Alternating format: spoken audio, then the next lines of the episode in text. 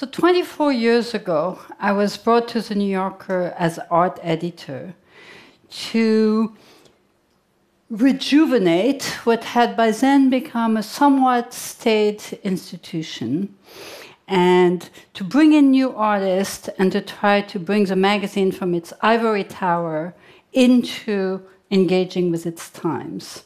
And it was just the right thing for me to do because I've always been captivated by how an image can, a simple drawing, can cut through the torrent of images that we see every single day. How it can capture a moment, how it can crystallize a social trend or a complex event in a way that a lot of words wouldn't be able to do, and reduce it to its essence and turn it into a cartoon. So I went to the library and I looked at the first cover drawn by Rea Irvin in 1925, a dandy looking at a butterfly through his monocle. And we call it Eustace Tilley.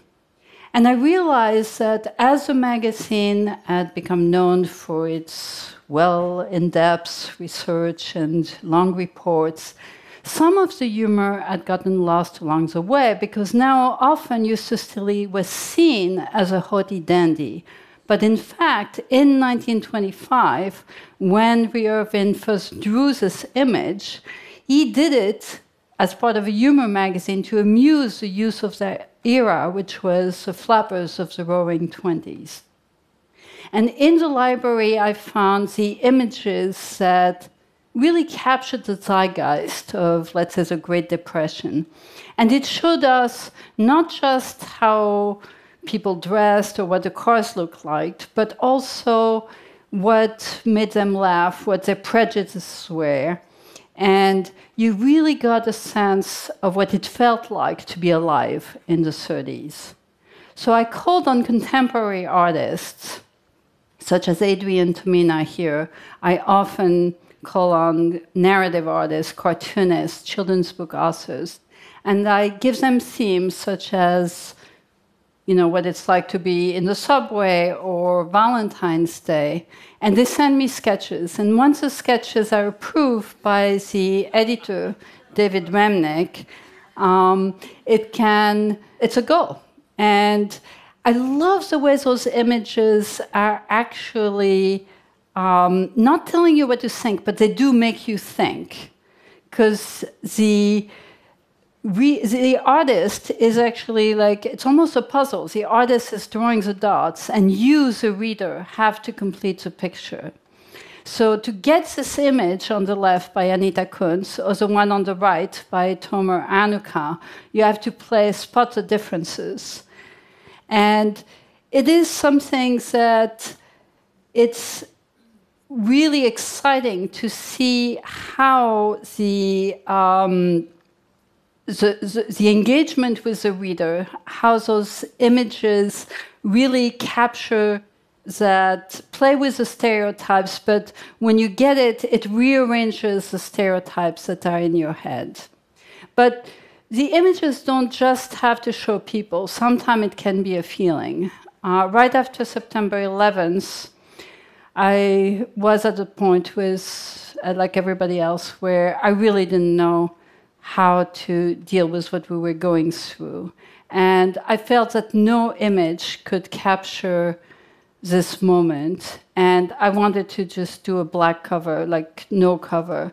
And I talked to my husband, cartoonist Art Spiegelman, and mentioned to him that I was going to propose that. And he said, Oh, if you're going to do a black cover, then why don't you do the silhouette of the Twin Towers, black on black? And I sat down to draw this, and as soon as I saw it, a shiver ran down my spine, and I realized that in this refusal to make an image, we had found a way to capture loss and mourning and absence. And it's, it's been a profound thing that I learned in the process that sometimes some of the images that say the most do it with the most spare means. And, and a simple image can speak volumes. So, this is the image that we published by Bob Staake right after the election of Barack Obama. Um, in captured a historic moment. But we can't really plan for this because, in order to do this, we have to let the artist experience the emotions that we all feel uh, when that is happening. So, back in November 2016, during this, the election last year, the only image that we could publish was this, which was on the stand on the weeks that everybody voted. Because um, we knew somebody would feel this when the result of the election was announced. And, and when, when we found out the result, um, we really were at a loss. And this is the image that was sent by Bob Staake again, and that really hit a chord.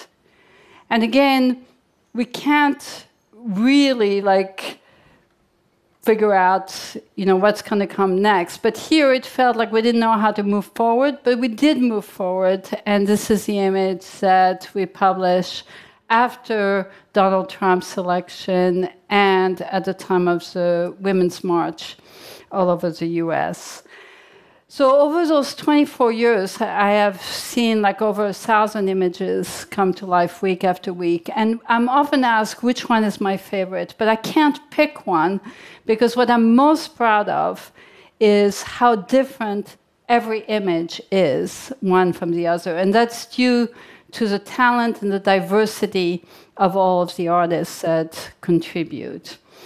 And now, well, now we're owned by Russia. So, in uh, rendering by Barry Blitt here, uh, Eustace has become Eustace Vladimirovich uh, Tilley. And the butterfly is none other than a flabbergasted Donald Trump flapping his wing, trying to figure out you know, how to control the butterfly effect. And the famed logos that was drawn by Rea Irvin in 1925 is now in Cyrillic. So, what makes me really excited about this moment is the way that, you know, a free press is essential to our democracy. And we can see from the sublime to the ridiculous that artists can capture what is going on in a way that an artist armed with just India ink and watercolor can capture and enter into the cultural dialogue. And it puts those artists at the center of that culture, and that's exactly where I think they should be.